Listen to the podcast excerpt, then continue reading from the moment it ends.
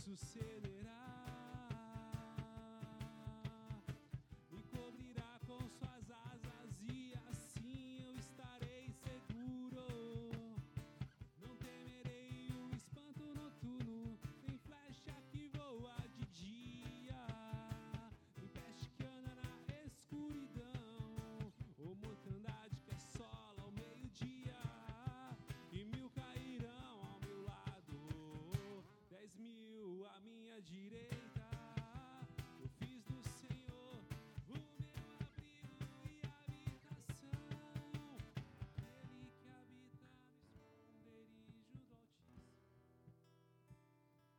Amém. Estenda sua mão para cá.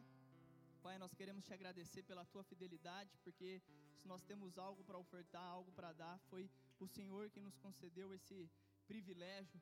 Eu quero orar aqui por uma igreja generosa, que prospera, que entende esse princípio, que o Senhor possa honrar os teus filhos, que o Senhor possa trazer provisão para aqueles que quiseram participar, mas não puderam de alguma forma.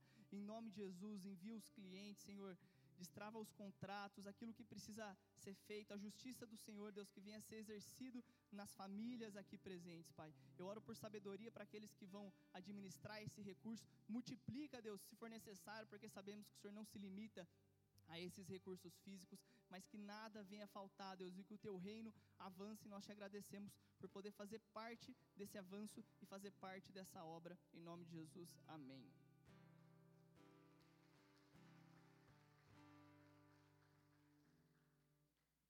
Glória a Deus. Bom dia, igreja. Paz do Senhor, deixa eu me apresentar. Meu nome é Rony, eu sou presbítero dessa casa. Nessa manhã eu vou ter o privilégio de compartilhar uma palavra do Senhor. Então, vamos dar início. Nós já tivemos é, um momento de adorar o Senhor, de louvar, tanto com as nossas canções, ah, as nossas palavras, e tanto com o nosso dízimo e com a nossa oferta. Agora é hora de receber da parte de Deus, amém? É, Caio, deixa um fundinho aí, por gentileza.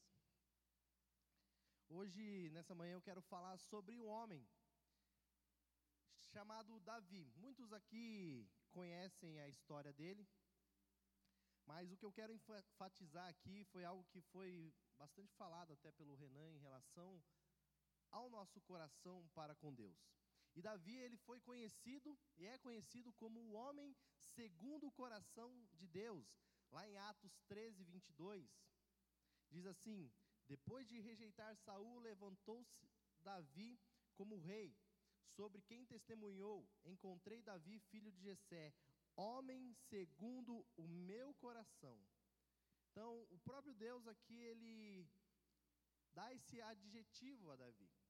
E Davi ele era o mais novo, eu vou passar aqui rapidamente sobre a história dele. Eu creio que muitos conheçam, mas aqueles que não conhecem vão conhecer um pouquinho da história dele agora. Então ele era o mais novo, o filho mais novo dentre seus irmãos ali. Ele foi um guerreiro, ele venceu a famosa batalha contra o gigante Golias, mas não foi na batalha que ele ficou conhecido de Deus. Foi naquela batalha que ele foi conhecido perante Israel, perante o povo. Mas antes disso, ele tinha relacionamento com Deus. Ele era um adorador, um arpista, um tangedor. Ele tinha esse relacionamento. Só que no momento onde o Senhor levanta ali o profeta Samuel para ir até a casa de seu pai Jessé, para ungir um novo rei para Israel, ele foi a última opção da sua família, porque nem chamado para aquele momento de unção ele foi. Ele foi a última opção também do profeta, porque quando o profeta ele olha para os seus irmãos ali, principalmente Eliabe, o mais forte, o mais alto, o primogênito, ele pensa no coração dele, certamente esse é o escolhido do Senhor. 1 Samuel 16, 6 fala sobre isso. Quando chegaram a Samuel, viu Eliabe e pensou: com certeza este aqui é o que o Senhor quer ungir.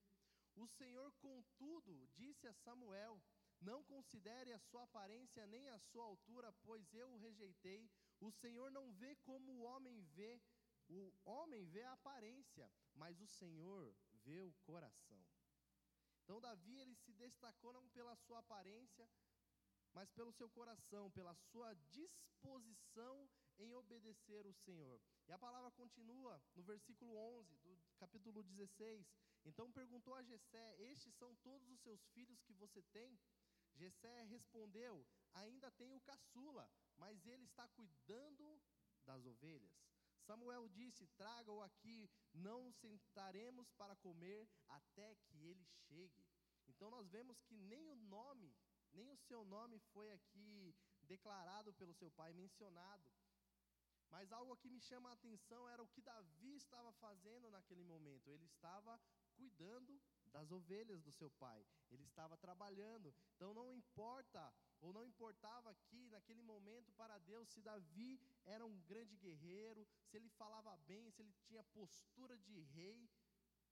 O que importava é que ele estava cuidando das ovelhas, ele estava trabalhando para Deus, ele estava trabalhando para o seu pai. Então, quando nós estamos cuidando das coisas do Senhor, seja, seja servindo, seja cuidando da sua casa, cuidando da sua família, quando você está limpando a sua casa, você está trabalhando para o Senhor, você sabia disso? Você está cuidando daquele ambiente para a sua casa.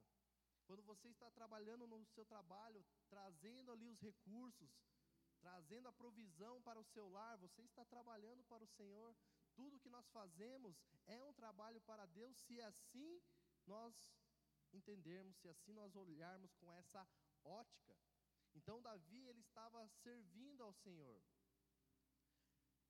E algo que o Senhor colocou no meu coração quando eu estava preparando essa palavra e principalmente meditando sobre isso, é que hoje muitos não querem trabalhar para o Senhor. E agora eu já estou falando dentro da igreja mesmo. Porque, como eu falei, tudo é para o Senhor.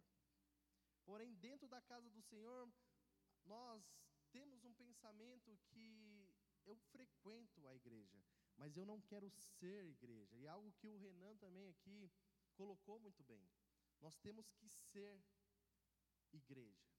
E o que é ser igreja não é apenas frequentar, e glória a Deus se você frequenta a casa do Senhor, mas nós precisamos fazer parte, ser participante, e isso é uma estratégia do nosso inimigo. Ele não quer que nós venhamos alcançar a plenitude de Deus, os propósitos de Deus para as nossas vidas. Muitas vezes nós não precisamos estar distante da igreja no sentido físico. Simplesmente precisamos estar ocupados o suficiente para não participar das atividades. Nós vemos aqui quantas atividades. Ontem teve culto de casais. Quem veio no culto de casais aqui? Algumas pessoas, muitos casais não vieram. Nós, eu e minha esposa, não viemos também, mas nós estávamos na missão lá em Barreto, Barretos, na, na célula de Barretos. Mas é importante ser participante, é importante estar na igreja, ser igreja. E quantas pessoas estão feridas, magoadas com a igreja? Aqui, eu já volto para a história de Davi, tá bom? Mas só fazendo, é, abrindo um parênteses aqui, em relação àquilo que o Senhor colocou no meu coração. Quantas pessoas estão feridas, magoadas com a igreja, amam ao Senhor, não querem se afastar de Deus, têm promessas, continuam assim, sendo abençoadas, muitas, inclusive, até dão seu dízimo, até dizimam ao Senhor, mas não querem fazer parte do corpo de Cristo. Não querem se envolver, participar, porque muitas vezes estão magoadas, feridas com algo que foi dito, com algo que foi feito. E algo que eu estava aqui no louvor e o Senhor colocou no meu coração. Eu quero que todos aqui fechem seus olhos. Não está terminando, está apenas começando. Se você é esse que um dia se feriu, se magoou com a igreja, alguém falou uma palavra, um líder, um pastor, alguém que você admirava, um homem, uma mulher de Deus, um dia te feriu, seja aqui nessa casa, ou até em outro local, Algo que o Senhor colocou no meu coração para falar para você é que nós, como igreja, queremos te pedir perdão. Perdão por cada palavra. Talvez você não vai ouvir o perdão daquele que te magoou, mas eu sou igreja. Nós somos igreja. Nós somos um corpo. E eu quero te pedir perdão por toda a ferida que foi aberta em você. Que nesse momento você possa sentir o Espírito Santo de Deus aí, tocando, te trazendo a memória assim. E esse é o trabalho do Senhor, Ele quer nos curar, mas antes, assim como o médico, Ele abre a ferida para depois curá-la. É necessário expor, é necessário que você fale sobre isso. E o Senhor te pede perdão, perdão por aquilo que pessoas falaram e fizeram a teu respeito. Glória a Deus. Então, continuando aqui, esse afastamento nos leva a um esfriamento natural. É natural quando você se afasta do corpo, deixa de ir nas atividades, deixa de ir em algumas reuniões, deixa de participar do ministério. Eu participei muito tempo do ministério da intercessão, então era reunião, era jejum, era tantas coisas que tinha ali. Você ficava tão no fogo, tão cheio da presença de Deus, era até por, por osmose, né? Você estava fazendo as coisas ali por fazer e você estava pegando fogo, já era algo natural, você estava queimando, eu estava queimando na presença do Senhor, só que depois de um tempo que eu saí, eu percebi que muitas coisas que eu fazia, experiências, tempo de oração, eu parei de fazer. Isso porque eu não amo ao Senhor? Não, porque eu estava no meio de pessoas que me levavam mais próximo do Senhor. Eu estava ali, estava ali frequentando um ministério que em todo o tempo estava orando, intercedendo. Então era mais fácil estar naquela comunhão. Então, naturalmente, quando você se afasta das atividades do corpo, você vai se esfriando. E quando nós vamos também nos afastando, nós não conseguimos desenvolver o nosso ministério e o nosso chamado. Porque Deus tem um chamado individual para cada um de nós. Talvez você ainda não descobriu totalmente o seu chamado e talvez nem vá descobrir. Porque se o nosso chamado é essa prancha aqui, o Senhor ele sempre vai revelar um pedacinho. Quando a gente estiver chegando perto, ele revela mais um pouquinho. Quando a gente estiver chegando mais perto aqui, ele vai se revelando. E é aos poucos. Só que para isso, para que haja essa revelação da parte do Senhor, é necessário que você faça.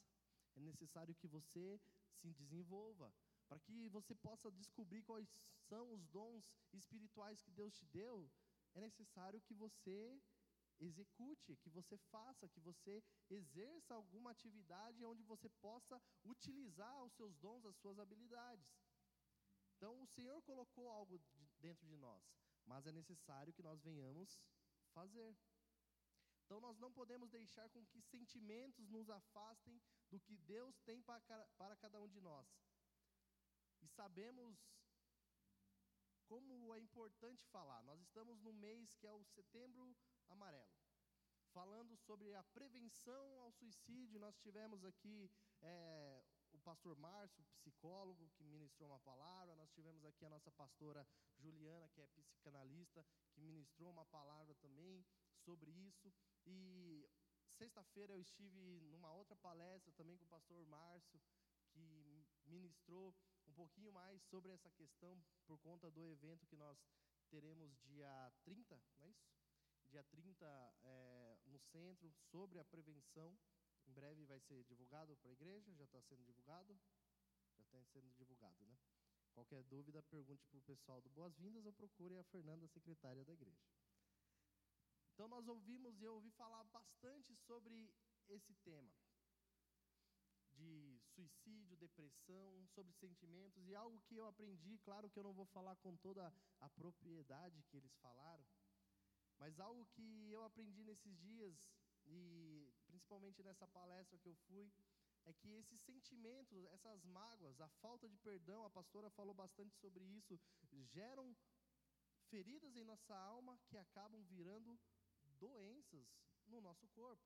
Então, ela deu alguns exemplos ali: pressão alta, é, gastrite, enfim, ela falou algumas, algumas enfermidades aqui que são geradas por feridas na nossa alma. E essa ferida, o pastor Márcio ele também comentou, os traumas, sejam traumas de infância, sejam questões mal resolvidas, até mesmo dentro da igreja, vai fazendo com que nós venhamos a nos fechar. Ah, eu não vou mais participar daquilo ali porque aconteceu tal situação, falaram algo que eu não gostei, eu vou deixar de participar daquela, daquele ministério, daquela reunião de mulheres, daquela reunião da igreja, do culto, porque é algo que eu ouvi ali me feriu. Nós vamos nos fechando e esse fechamento leva a um isolamento, até mesmo um isolamento social.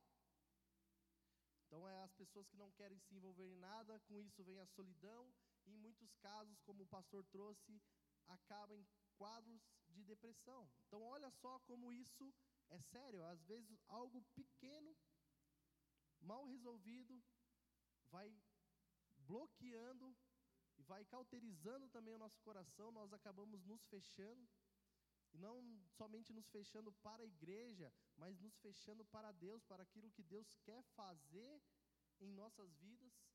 Nós vamos ficando duro de coração, nos afastamos, não deixamos mais com que os sentimentos ali que Deus tem a nosso respeito venha florescer em nosso coração, e isso pode até mesmo nos levar a um quadro pior. Então, por isso que é algo muito sério, muito importante.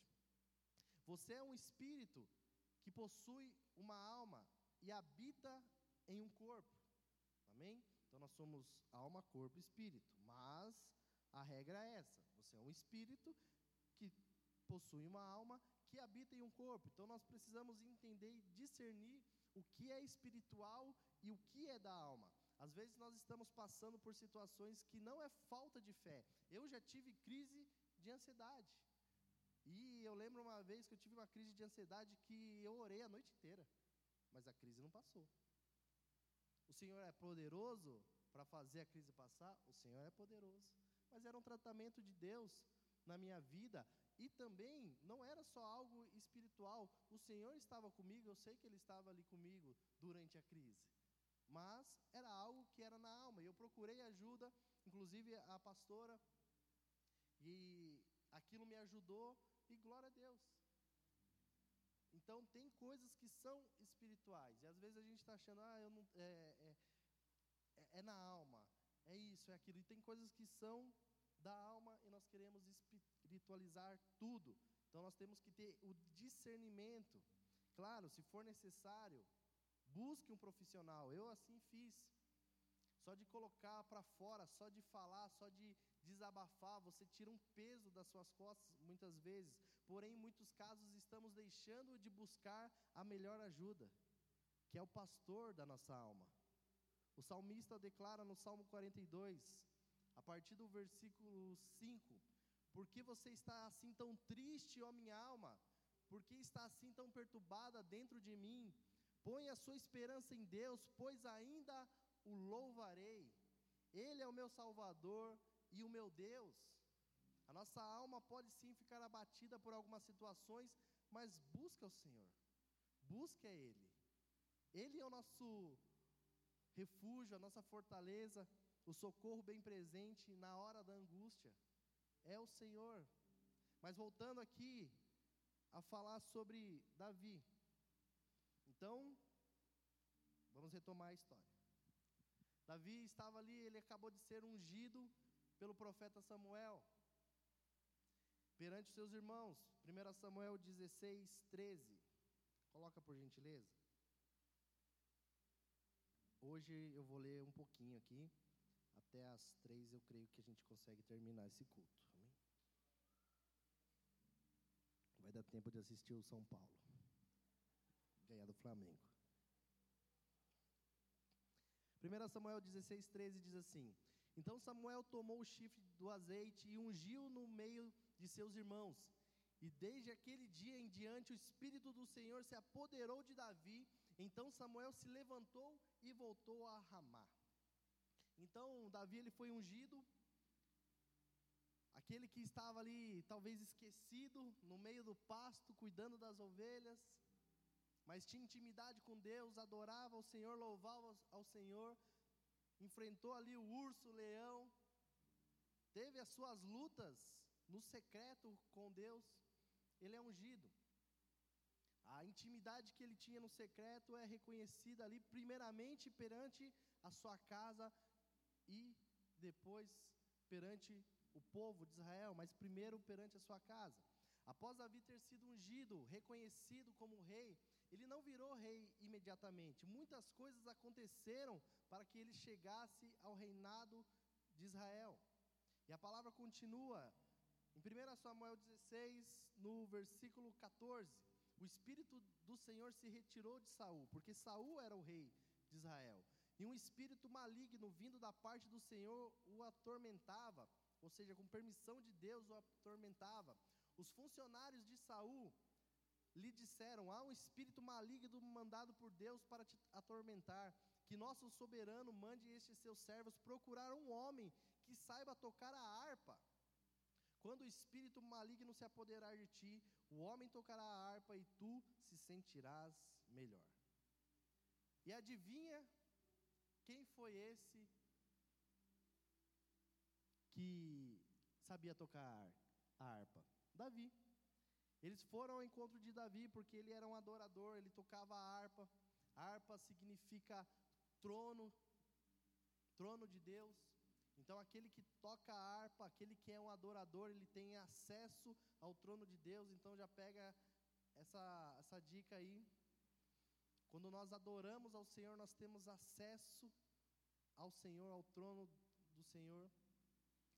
Então, 1 Samuel 16, 17 em diante diz assim: Saul respondeu aos que o serviam: Encontre alguém que toque bem e o tragam até aqui. Um dos funcionários respondeu: Conheço um dos filhos de Jessé de Belém que sabe tocar a harpa. É um guerreiro valente, sabe falar bem, tem boa aparência e o Senhor está com ele. Então Saul mandou um mensageiro a Jessé com a seguinte mensagem: Envia-me seu filho Davi, que cuida das ovelhas.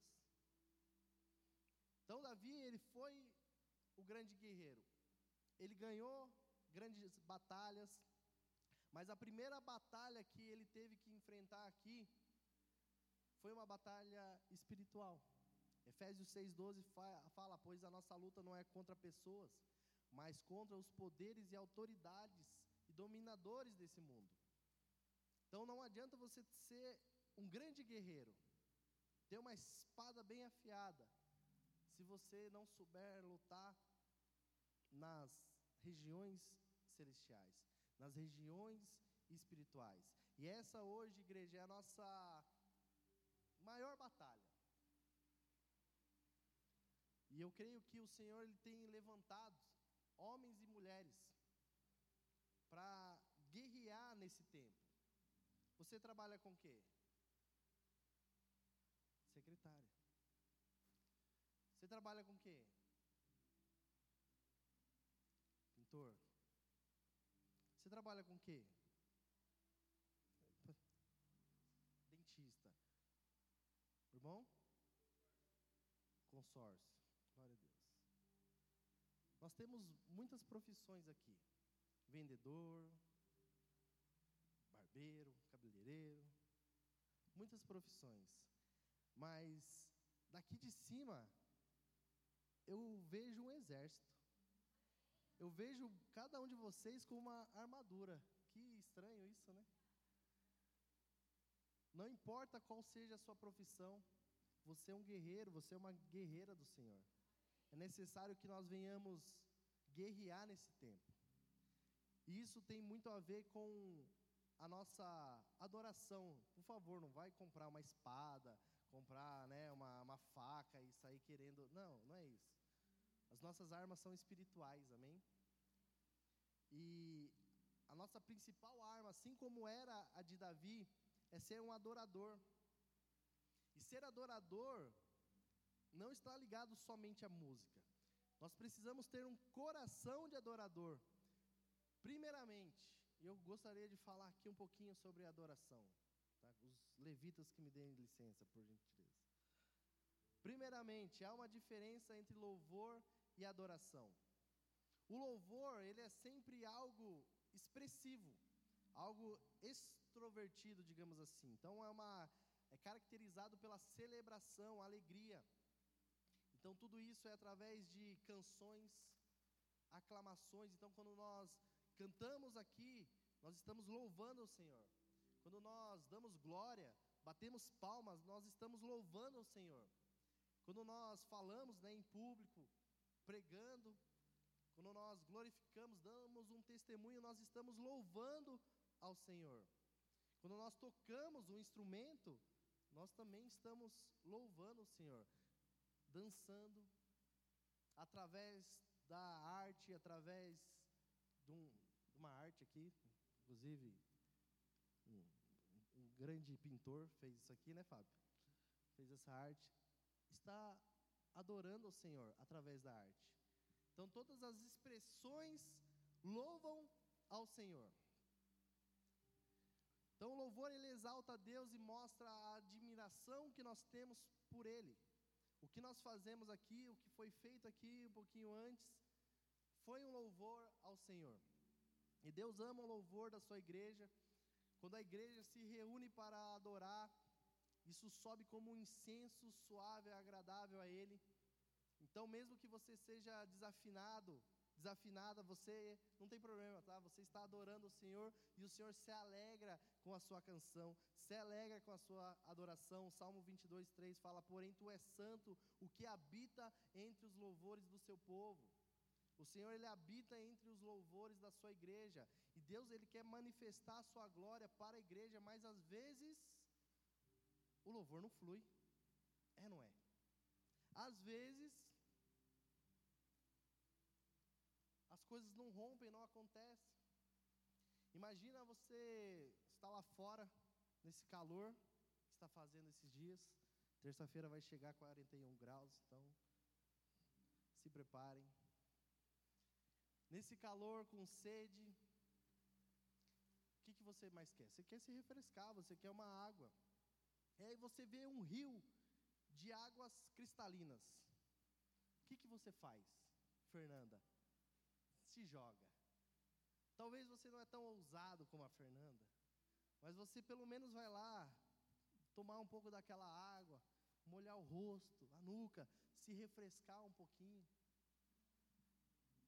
Em meio àquele calor, aquele desespero, aquela angústia, isso é o que acontece quando nós chegamos na casa do Senhor, às vezes angustiados. O Senhor tem um rio, o rio, rio de Deus está fluindo nesse lugar. Mas, muitas vezes nós nos contentamos com uma gota. Uma gota não mata sede, né?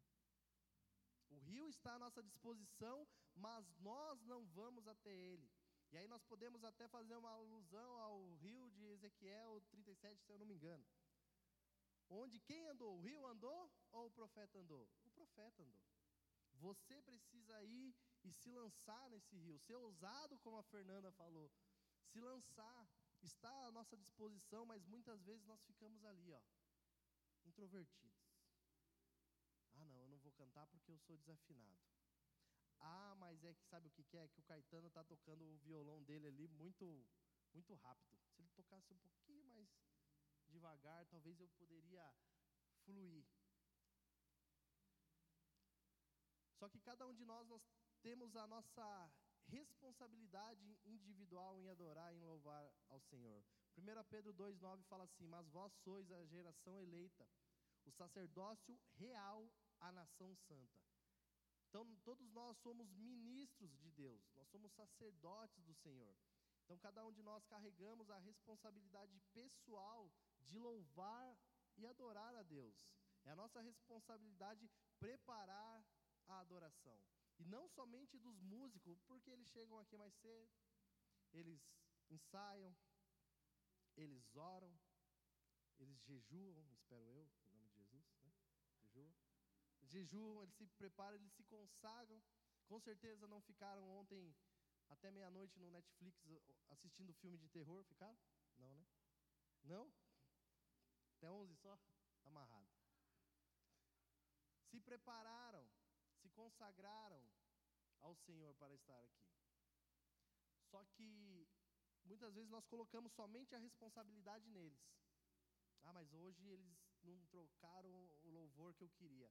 Hoje eles desafinaram. Hoje eles saíram do tom. A responsabilidade é minha, é sua. Independente de quem esteja aqui em cima adorando. Independente de qual seja a adoração. Nós precisamos fechar os nossos olhos e adorar com o nosso coração. Muitas vezes nós pensamos que cultuar a Deus, adorar o Senhor, é só na igreja. E na verdade,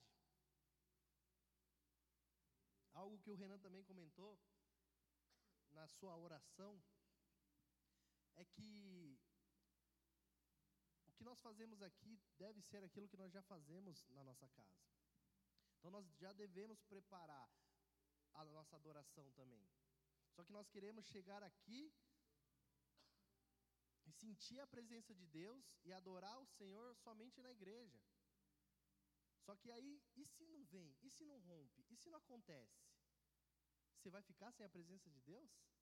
Você vai ficar sem sentir ao Senhor? Adore no seu lar, adore na sua casa. Na verdade, isso aqui é uma reunião de brasas.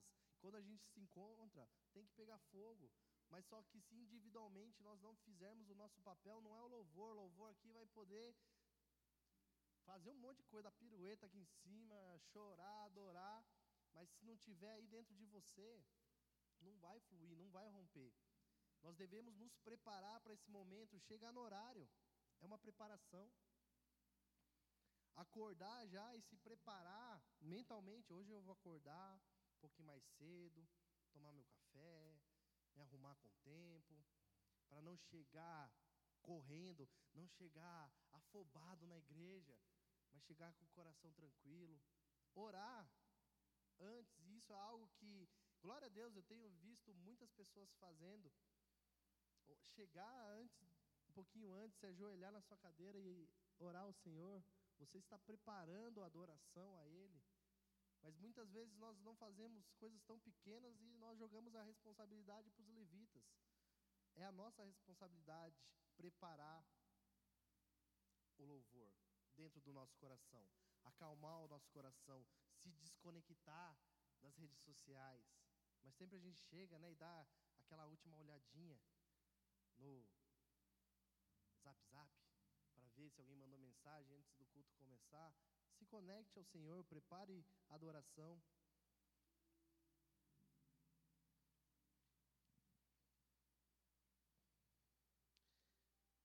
Então eu falei aqui um pouquinho sobre o que é o louvor. Mas e a adoração? Então, louvor é algo externo, canções, palmas, artes. Aquilo que nós fazemos aqui, cantamos publicamente ao Senhor é o louvor. Só que a adoração ela está ligada ao coração. Adorar, algo que eu aprendi com a minha esposa Fernanda, um dos significados na raiz do hebraico é mandar beijos para Deus. Manda um beijo aí para Deus, manda um beijo. Manda beijo para eles. Para ele. Para eles, né? Pai, Filho Espírito Santo. Você acabou de adorar o Senhor. Adoração tem a ver com amor. Adoração é algo mais profundo, porque você pode cantar só por cantar, mas não tem como você adorar só por adorar. Adoração ela tem que ser algo verdadeiro. Adoração é uma conversa entre Deus e o homem. Adoração envolve tempo, entrega total, sacrifício, renúncia. Adoração é um estilo de vida, porque não é somente nas canções, adoração é nas nossas atitudes, é naquilo que fazemos durante o nosso dia. E aonde nós fazemos a nossa adoração não tem lugar. João 4:24, o próprio Jesus fala: Deus é espírito e importa que os os que o adoram, o adorem em espírito e em verdade. Precisa ter verdade para adorar, não precisa ter lugar. Aonde você estiver, na sua casa, no seu trabalho, no seu carro, mas precisa ser algo genuíno, com as suas atitudes. Então a adoração interna, ela deve ser gerada no coração. Não tem como adorar o Senhor de qualquer forma. Voltando para Davi, Davi ele era pastor. E pastor de ovelhas, uma profissão muito difícil naquela época, nos dias de hoje também. E algo que chama a atenção é que Davi ele sabia tocar muito bem, ou seja, ele praticava bastante. Ele não adorava pouco, porque quando Saul manda chamar, ele fala: "Chama alguém que toque bem". Então, além de ser um adorador, ele ensaiava, ele treinava, ele se dedicava, ele passava tempo em adoração. Era um hábito diário para ele tocar e louvar o Senhor. E é necessário que nós venhamos a adorar o Senhor. Salmo 137 fala: Junto aos rios da Babilônia, nós nos sentamos e choramos com saudade de Sião. Ali nos salgueiros penduramos as nossas harpas. Aqui fala sobre o povo de Israel que tinha sido levado cativo à Babilônia. Eles tinham pegado a sua adoração, a sua harpa e pendurado ali. Eles tinham perdido a verdadeira adoração, a adoração genuína. O que, que você deixou pendurado nesse tempo na sua vida? O que você faz? Qual é o dom que o Senhor te deu? Talvez você fale, não sei, pensa no seu trabalho. Pensa aquilo que você faz diariamente. É algo que o Senhor já colocou dentro de você. O que, que você tem dentro de você que só você tem, que é só seu, que você não está usando para o reino, usando para engrandecer o Senhor? O que você pendurou nos salgueiros da Babilônia? É tempo de pegar novamente a arca. É tempo de adorar novamente ao Senhor. Glória a Deus pelos améns. Caloroso. Glória a Deus. Quanta espontaneidade da igreja. Aleluia. Voltando então a Davi. Davi ele também foi um grande guerreiro, um dos maiores da história. Como eu falei, ele teve o feito de derrotar Golias, ele derrotou e lutou em algumas batalhas. No entretanto, nós vemos essa história daquele que foi rejeitado, daquele que tinha intimidade com o Senhor, foi reconhecido, o Senhor exaltou ele, honrou ele perante a sua casa, perante o povo. Ele chegou à posição de rei, ele venceu batalhas, ele tinha grandes coisas, ele era um homem segundo o coração do Senhor. Só que mesmo assim, entretanto, Davi pecou. Davi caiu em adultério. Como assim? O homem segundo o coração de Deus, depois de toda essa história linda, construída, desenhada pelo Senhor na vida dele, ele peca contra Deus. Segundo Samuel 11, do 1 ao 3, conta um pouquinho sobre isso.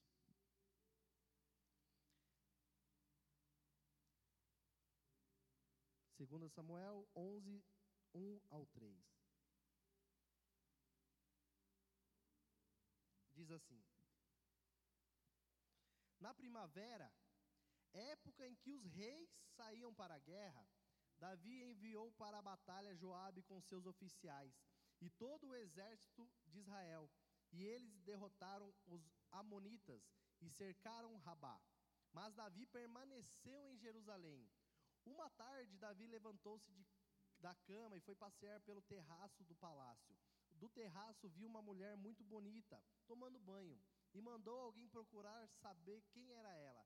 Disseram-lhe: É Batseba, filha de Eliã e mulher de Urias, Urias o Itita. Então Davi ele tinha aqui nesse, nessa passagem, nesse contexto, depois de já ter se tornado rei, ter feito grandes coisas, ele tinha acabado de voltar vitorioso de uma batalha contra os arameus, um povo que estava lutando ao lado dos amonitas, numa guerra contra o povo de Israel, um povo inimigo. Então ali havia uma guerra acontecendo. Então ele voltou dessa batalha vitorioso contra aquele povo. E algo que me chama a atenção é que a palavra fala que no tempo, na época em que os reis saíam para a guerra, Davi ficou em Jerusalém. Davi era rei. Era tempo dele fazer o quê? Ir para a guerra. Só que ele fica em Jerusalém. isso mostra aqui uma desconexão do tempo, da estação que era para ele estar vivendo em Deus. Então ele se desconecta desse tempo, talvez por cansaço, talvez por estar sobrecarregado, por talvez estar lutando em batalha em cima de batalha e como cansa muitas vezes. É luta em cima de luta e essa é a vida do crente, né? Muitas vezes. Ô Jesus. Luta em cima de luta, batalha em cima de batalha. Ele se cansou talvez e ficou ali.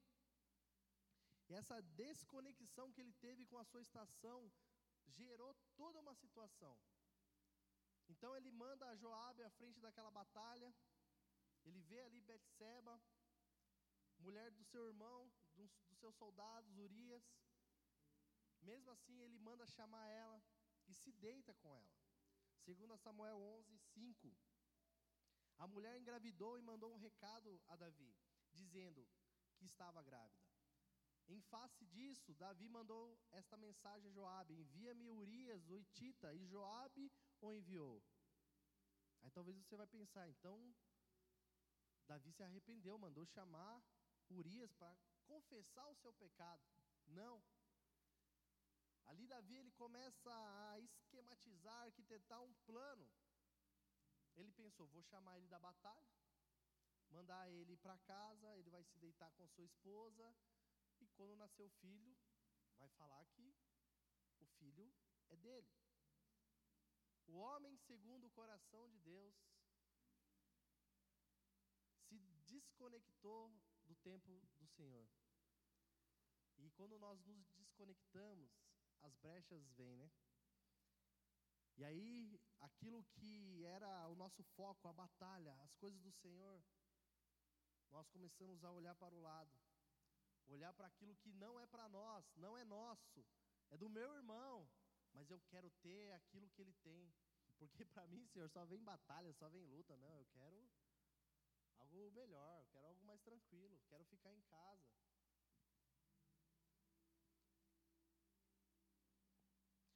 Segundo Samuel 11, 14. De manhã Davi enviou uma carta a Joabe. Então esse plano, só voltando aqui, esse plano não deu certo, porque Urias, ele era um, um homem, um guerreiro fiel.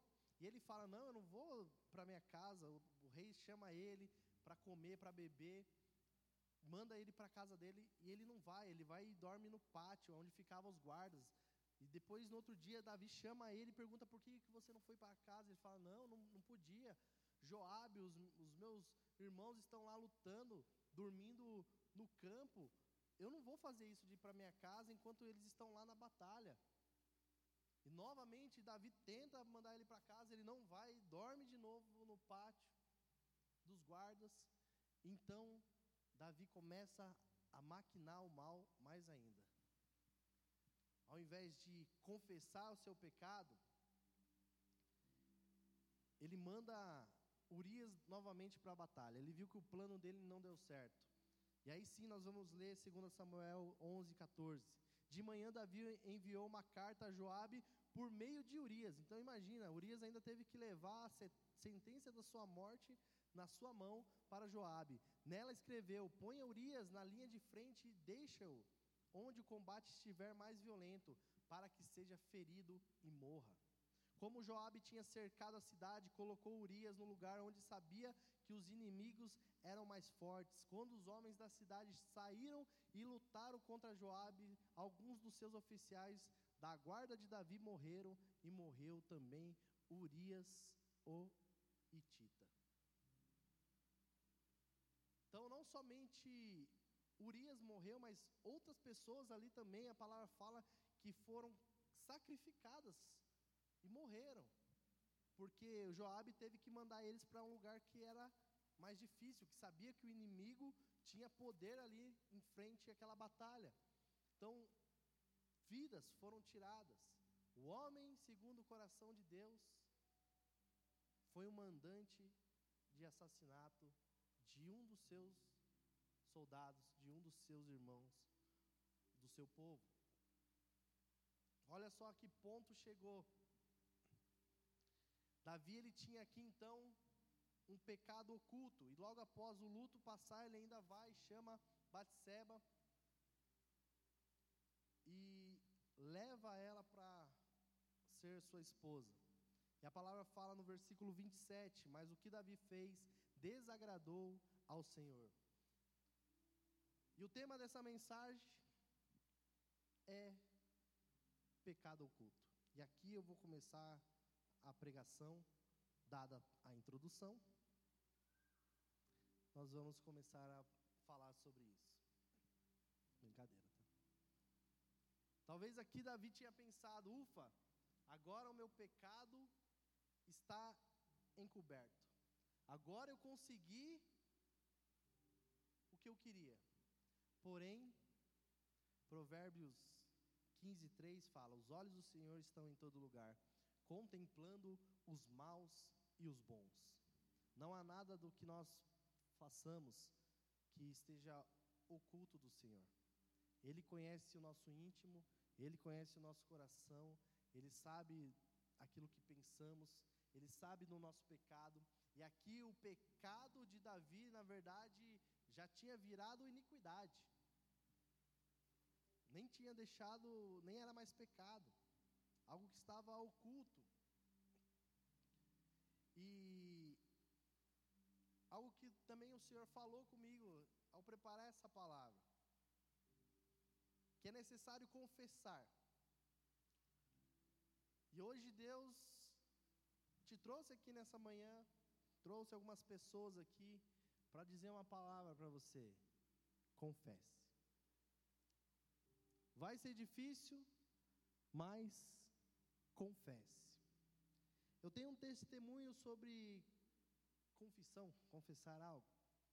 Quando eu me converti ao Senhor, eu tinha uma vida dupla, digamos assim. Eu morava com meus pais e eu já trabalhava viajando. Só que às vezes eu mentia, eu falava que estava viajando. Ah, eu vou viajar a trabalho. Mas só que eu estava fazendo coisas que não agradavam o coração do Senhor, pecando. Eu voltava para casa depois de dois, três dias e falava que estava viajando. Então era uma vida dupla. Meus pais achavam que eu era um bom menino, só que na verdade não era bem assim a história. E quando o Senhor me resgatou, eu tive um encontro com Ele, e eu comecei a caminhar com o Senhor. Um dia eu fui encurralado na parede por Deus. E a palavra que ele falou para mim foi: se você não confessar, nós não podemos dar nenhum passo mais no nosso relacionamento. Você não vai crescer, você vai ficar estagnado. Isso não quer dizer que eu vou deixar de te amar, só que você não vai mais crescer espiritualmente. Porque há uma barreira que te impede. E para isso é necessário confessar. E eu lembro que foi uma luta interna ali dentro de mim durante os dois, três dias. E eu falei, Senhor, me dá uma palavra. Aí eu peguei a Bíblia, sabe quando você pega a Bíblia assim, você abre em qualquer lugar. Eu abri assim e pus o dedo e olhei. A hora que eu olhei, estava lá: aquele que ama seu pai e sua mãe mais do que a mim não é digno de mim. Eu falei, oh, Senhor, abri no lugar errado. Aí falei, agora vou ouvir um louvor. Aí pus um louvor, cliquei no aleatório. Falei, eu preciso acalmar a minha alma.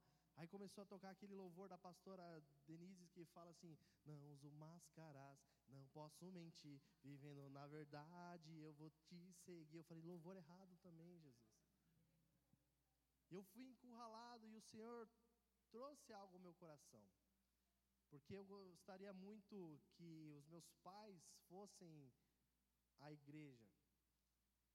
E o Senhor falou para mim: Como que eu vou usar você para alcançar eles se eles não souberem o que eu fiz na sua vida, da onde eu te tirei.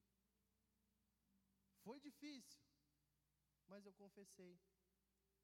E aquilo mudou por um pequeno período de tempo é, o olhar dos meus pais para comigo, mas depois eles viram em quem eu me tornei na caminhada com Deus. Hoje minha mãe é da igreja, se batizou, Ministério Bola de Neve também serve ao Senhor.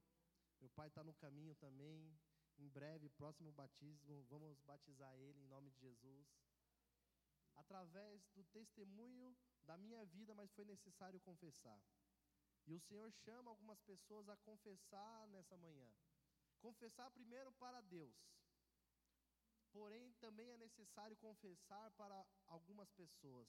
Tiago 5,16 fala: Confessai as vossas culpas uns aos outros, e orai uns pelos outros, para que sareis.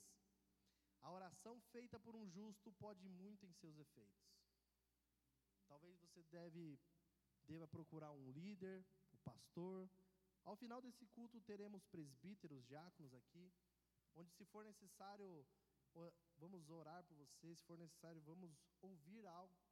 Mas há pessoas dentro da sua casa, maridos, esposas, precisam confessar algo, para que algo aconteça, para que algo rompa na sua vida. Amém? Então, após Davi pecar e, entre aspas, esconder o seu pecado, o seu pecado oculto, Deus envia o profeta Natan para falar com Davi. Está lá em 2 Samuel 12, do 1 ao 9. Fala assim: O Senhor enviou a Davi o profeta Natã. Ao chegar, ele disse a Davi: Dois homens viviam numa cidade, um era rico e o outro pobre. O rico possuía muitas ovelhas e bois, mas o pobre nada tinha senão uma cordeirinha que havia comprado. Ele a criou e ela cresceu com ele, com seus filhos. Ela comia junto dele, bebia do seu copo e até dormia em seus braços. Era como uma filha para ele. Certo dia, um viajante chegou à casa do rico e esse não quis pegar uma de suas próprias ovelhas ou dos seus bois para preparar-lhes uma refeição. Em vez disso, preparou para o visitante a cordeira que pertencia ao pobre. Então Davi encheu-se de ira contra o homem e disse a Natã, o profeta: Juro pelo nome do Senhor que o homem que fez isso merece a morte. Deverá pagar quatro vezes o preço da cordeira, porquanto agiu sem misericórdia. Então Natã disse a Davi: Você é esse homem. Assim diz o Senhor, o Deus de Israel: Eu ungi rei de Israel e livrei-o das mãos de Saul. Dele a casa e as mulheres do seu senhor, dele a nação de Israel e Judá. E se tudo isso não fosse suficiente, eu lhe teria dado mais ainda, porque você desprezou a palavra do Senhor, fazendo o que ele reprova. Você matou Urias, o Itita, com a espada dos Amonitas e ficou com a mulher dele. Então, aquele pecado oculto de Davi foi aqui desmascarado. E Deus é bom, amém? O tempo todo. Deus, Ele sempre nos dá uma nova chance. Sempre levanta um profeta, um pregador, alguém, um líder talvez, para nos dar um direcionamento, para nos falar algo da parte de Deus. Então, no versículo 13 do capítulo 12 diz assim: Então Davi disse a Natã: Pequei contra o Senhor. E Natã respondeu: O Senhor perdoou o seu pecado. Você não morrerá. Entretanto, uma vez que você insultou o Senhor, o menino morrerá. Davi, ele se arrependeu ali. Ele foi perdoado por Deus. Só que os nossos pecados têm consequências. Ele mesmo não morreu. Só que o filho que ele teve ali com Batseba, esse acabou falecendo. E o salário do pecado é a morte, a consequência espiritual é a morte. E muitas vezes nós podemos pensar, e agora eu vou falar aqui para os casados, principalmente os maridos, tem maridos aí? Amém? Nós somos sacerdotes da nossa casa. Muitas vezes nós pensamos que aquilo que nós fazemos, e até mesmo algo que seja ruim, nós podemos pensar, ah, isso só está atrapalhando e ferindo a mim mesmo. É o meu relacionamento com Deus, está tudo bem, vou continuar fazendo essa prática aqui porque está tudo certo. Não é só com você. A consequência ela vem sobre a sua casa. Você e sua esposa são uma só carne. Vem sobre a sua esposa, vem sobre os seus filhos, podem vir até sobre as próximas gerações. Então, cuidado, isso é muito sério. Nós devemos entender a responsabilidade que nós temos como sacerdotes dos nossos lares. Mas eu fico pensando, por que que Davi pecou? No Salmo 51, 9, 12, esse é um salmo que Davi, eu já estou terminando, nós vamos ceiar hoje. Esse salmo Davi fez logo quando o profeta foi visitá-lo e falou, expôs esse pecado com Batseba. Salmo 51, 9. Davi fala assim: Esconde a tua face dos meus pecados e apaga todas as minhas iniquidades. Cria em mim, ó Deus, um coração puro e renova em mim o um espírito reto. Não me lances fora da tua presença e não retires de mim o teu espírito, teu santo espírito. Torna-me a dar-me a alegria da tua salvação e sustenta-me com o espírito voluntário. Aqui Davi ele dá alguns sinais daquilo que ele reconheceu que ele fez, daquilo que levou ele à queda. E a primeira coisa que eu vejo aqui no versículo 9, a iniquidade. Iniquidade é um pecado que você comete, e o pecado ele pode até ser um acidente nas nossas vidas, mas não pode ser algo frequente, recorrente. É um pecado que você comete uma vez, duas, três, e aquilo já se torna algo natural para você. Então isso vira uma iniquidade. Então algo dentro do coração de Davi foi aos poucos se tornando iniquidade. A palavra continua falando aqui, Davi continua expressando, ele perdeu a pureza do seu coração, ele fala: Senhor, cria em mim um coração puro. E ele fala: renova, traz de novo um espírito reto, estável. E ele continua falando: torna a me dar a alegria da salvação. Quando nós perdemos a alegria de caminhar com o Senhor, perdemos a alegria de ser salvo, a alegria de encontrar o nosso Pai, encontrar o nosso Deus, a alegria que nós temos por tudo aquilo que Ele já fez em nossas vidas, é algo muito perigoso. E Ele continua falando: sustenta-me com o espírito voluntário. Em outras traduções fala pronto a obedecer. Pronto de fazer a vontade, de trabalhar. Quando nós perdemos o espírito voluntário, foi isso que aconteceu com Davi. Ele devia estar na guerra, trabalhando para o Senhor, lutando as guerras de Deus, que foi isso que ele foi chamado para fazer. Ele perdeu o espírito voluntário. Isso é um alerta para nós que servimos na casa do Senhor.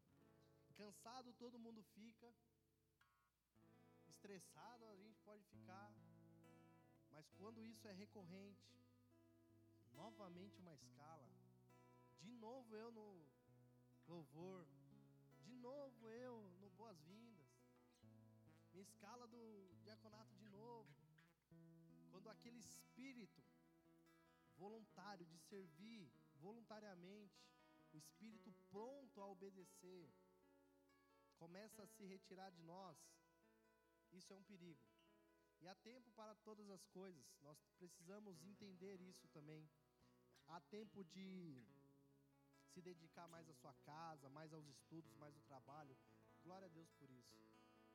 Mas quando nós perdemos ali a vontade de estar servindo o Senhor, isso abre uma brecha em nossas vidas.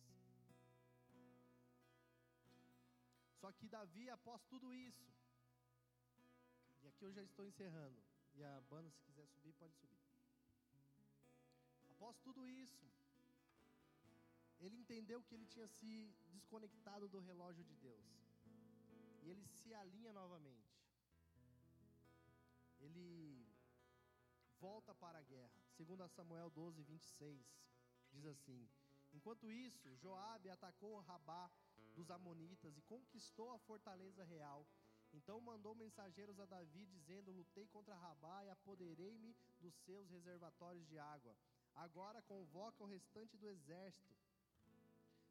Cerca a cidade e conquista, senão eu terei a forma de havê-la conquistado. Então Davi convocou todo o exército, foi a Rabá, atacou a cidade e a conquistou. Então nós vemos aqui Davi, após esse erro, ele teve um conserto para com o Senhor. Ele enfrentou as consequências, a morte de um filho, a vergonha que ele teve que passar perante o profeta Natan, o homem de Deus. Mas só que ele se arrependeu. Ele entendeu e ele colocou para fora através do Salmo 51 tudo aquilo que ele se autoexaminou e entendeu que ele fez para com Deus. O espírito voluntário, o coração puro, tudo aquilo que ele perdeu, a alegria da salvação. E ele volta aqui, ele termina essa história não por baixo, mas no lugar onde ele não deveria ter saído, no centro da vontade de Deus, de volta para a batalha. Nessa manhã, talvez você possa ter chegado a essa casa desconectado do tempo de Deus para você. Não importa o que aconteceu na minha, na sua vida, importante é que o Senhor ainda tem um chamado para nós. O Senhor ainda nos ama. O Senhor quer nos usar. Ainda há muitas batalhas. Essa não é a primeira e nem vai ser a última que você enfrenta. Mas a guerra já é vencida pelo nosso Deus. Então, se levante como um guerreiro nesse tempo. Se for necessário se consertar, se conserte. Hoje nós teremos um tempo de arrependimento, de ceiar com Deus, de pedir perdão, de orar, de voltar ao lugar que nós não deveríamos ter saído um lugar de adoração, um lugar de posicionamento. Amém? Se coloque de pé. Nós vamos adorar o Senhor. Enquanto nós adoramos a Ele, você aí no seu lugar, você possa confessar a Ele, expor a Ele tudo aquilo que é necessário para esse tempo, para retomar, para voltar a caminhar com o Senhor. Não fique disperso nesse momento. Não trate esse momento como um momento comum. Esse é o momento seu e Deus. Feche os seus olhos. Aí no seu lugar. O Senhor ele sempre tem uma nova chance. O Senhor ele sempre tem um renovo. O Senhor sempre tem algo novo para as nossas vidas. Se necessário for, os diáconos estarão aqui na frente. Se for necessário, não tenha vergonha, porque o que impede a gente muitas vezes de alcançar uma cura, seja física ou espiritual, muitas vezes, é o nosso orgulho. Talvez se você não conseguir orar, talvez se você não conseguir liberar um perdão, sai do seu lugar. Peça para esse irmão que está aqui, ó, ora comigo. Eu não consigo liberar perdão. Eu não consigo me sentir perdoado por algo que eu fiz, por algo que eu falei. Há um sentimento dentro de mim que me corrói, que me persegue. Confesse. Como o Tiago fala, confesse uns aos outros. E a oração do justo pode muito em seus efeitos. Mas não trate esse momento como algo comum. Amém? Adore o Senhor. A ti eu vou clamar, pois tudo vem de ti e tudo está em ti. Por ti vou caminhar, tu és a direção, o sol a me guiar. Oh,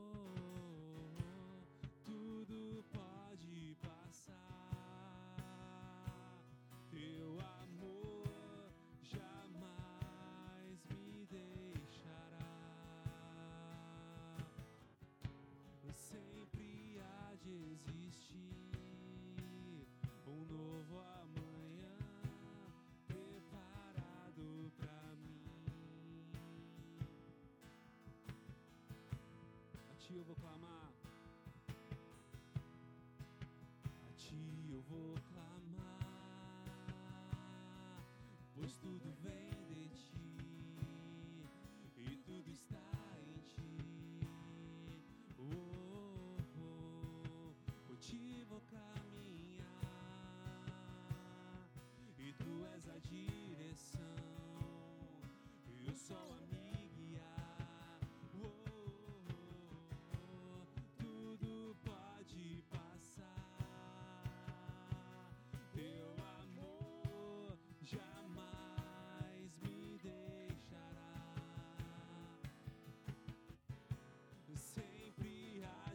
há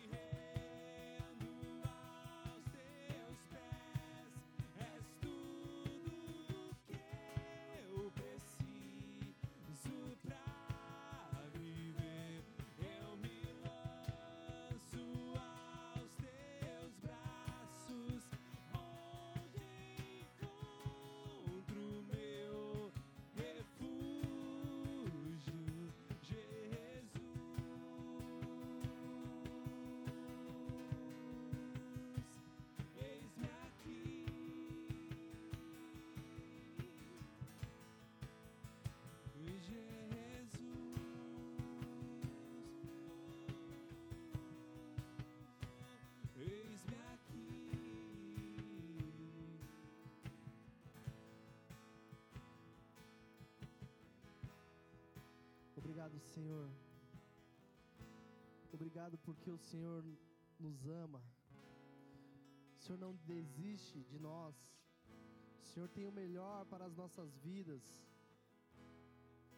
Nós possamos, Senhor, ter o nosso coração ligado ao seu nessa manhã. Vem, Senhor, sobre as nossas vidas. Tira, Senhor, tudo aquilo que não provém de ti. Todo pecado, Senhor, oculto ou não. Nós queremos, Senhor, ser conhecidos também como homens, mulheres, segundo o teu coração. Isso, Senhor, não quer dizer que um dia não possamos vacilar, tropeçar, Senhor, em algo mas nós sempre teremos um coração disposto a obedecer, coração quebrantado para se arrepender e voltar aos teus caminhos, Senhor. Então, Senhor, alinha agora, Senhor,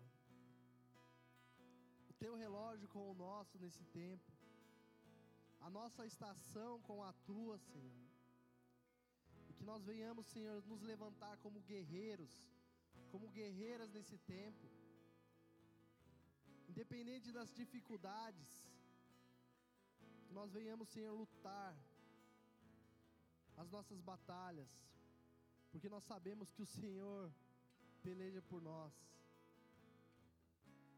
Ainda com os teus olhos fechados, eu quero fazer uma oração para você que entrou nessa casa pela primeira vez, talvez estava distante do corpo de Cristo. E nessa manhã o Senhor falou contigo, se é o desejo do teu coração se conectar ou fazer uma oração entregando a sua vida para Ele, o pastor das nossas almas. Aí no seu lugar, com todos os olhos fechados, eu não vou te chamar aqui na frente, esse é o teu momento e Deus, coloca a sua mão sobre o teu coração e declara uma oração assim, confesse com a sua boca essa oração. Senhor Jesus, Senhor Jesus, nessa manhã, nessa manhã eu te reconheço eu te reconheço como meu único, como meu único, exclusivo exclusivo e suficiente e Salvador. suficiente Salvador. Escreve o meu nome Escreve o meu nome no livro da vida. livro da vida. Em nome de Jesus, Em eu quero orar por você. Pai, em nome de Jesus, cada um que fez essa oração pela primeira vez, ou, Senhor, retomando, Senhor, novamente a sua caminhada com Cristo, como igreja, nós queremos abençoar cada um deles, queremos declarar que nenhum deles venham se perder nesse tempo, que eles saibam, Senhor, que nessa casa há filhos e filhas dispostos a auxiliá-los, a caminhar junto com eles, a levar eles para mais perto de Ti, Pai, em nome de Jesus, que eles sejam recebidos, Senhor, com festa, com alegria, assim como está sendo no céu, aqui nessa casa, em nome de Jesus. Aplauda a Ele, igreja, adore ao Senhor, porque Ele é bom, em nome de Jesus. Amém. Aleluia. Pode se assentar, você que fez essa oração, o Pedrinho vai estar lá na frente. Ele faz parte do Ministério do Boas-Vindas. Tem um cafezinho lá, Pedrinho, hoje? Vai te convidar para tomar um café, para pegar seu nome, seu telefone, te convidar para você participar de uma célula, que são as reuniões nos lares que nós temos durante a semana, para que você possa ser participante da igreja de Cristo. Amém? Glória a Deus. Obriga- Obrigado, Pedrinho. Nesse momento nós vamos ceiar. Vamos orar? Pai, em nome de Jesus, nós consagramos aqui esses elementos, Senhor. O pão que simboliza o teu corpo, o suco de uva que simboliza o teu sangue derramado, vertido naquela cruz, por nós, Pai, pelos nossos pecados. Que nesse momento nós possamos nos assentar à mesa com o Pai, com os nossos irmãos. Que o Senhor fale conosco, nós possamos ter um entendimento aberto nesse momento. Espírito Santo, ministra os nossos corações. Nós queremos ter parte contigo, Senhor. Fazer parte do teu corpo, da tua igreja, da tua noiva. Então que Senhor fale conosco, nos dê experiências reais, sobrenaturais agora, enquanto estamos ceando contigo, Pai. Em nome de Jesus, amém. Os diáconos podem servir.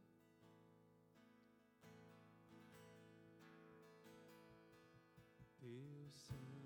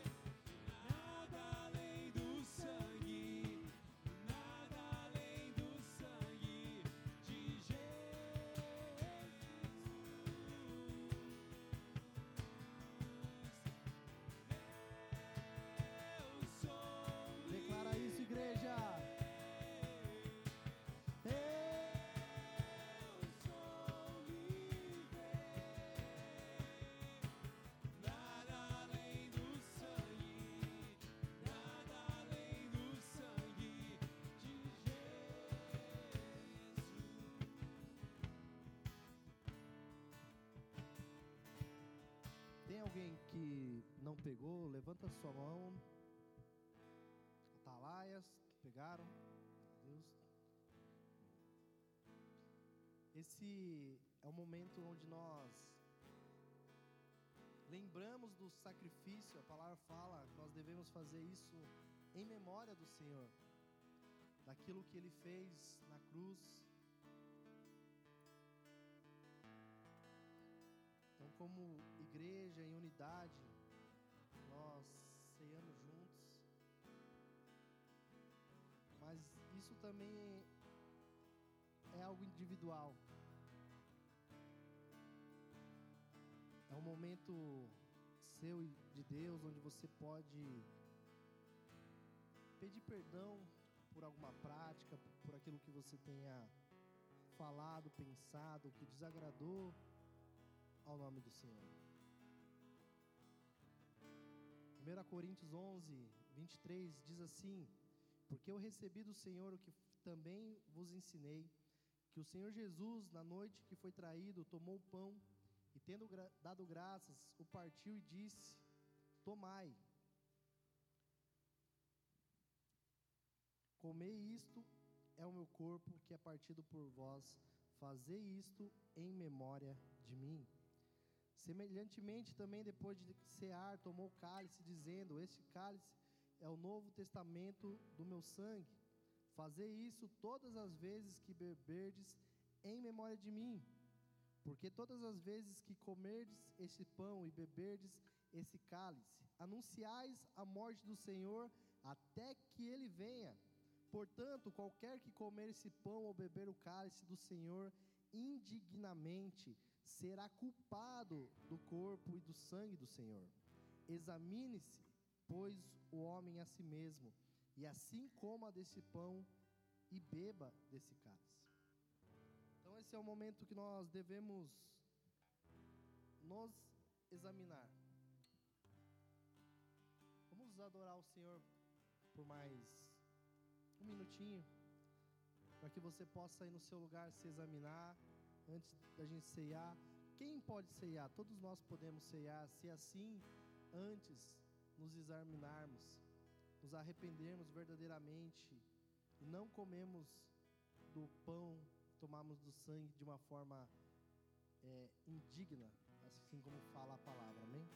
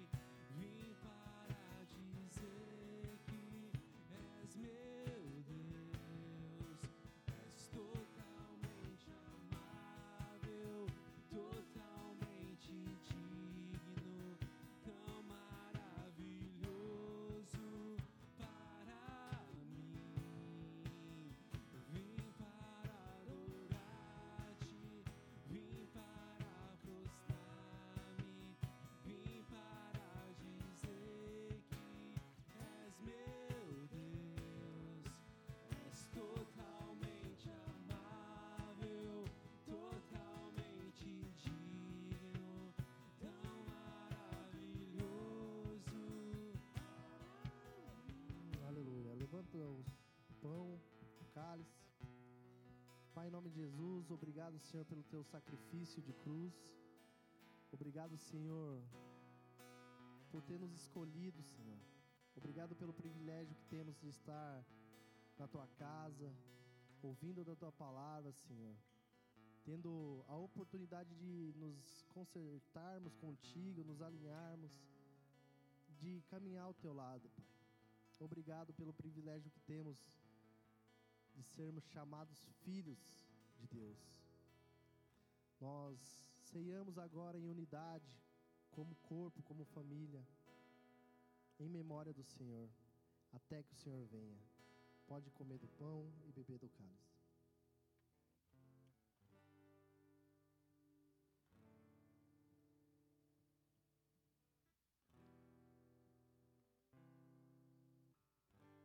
Glória a Deus. Aplauda o Senhor. Dê a sua melhor adoração a Ele. Porque Ele é bom.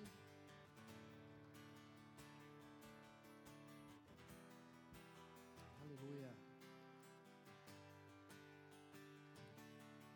Santo, santo é o teu nome, Senhor. Aleluia. Oremos juntos. Pai nosso que estás nos céus, santificado seja o teu nome. Venha a nós o teu reino,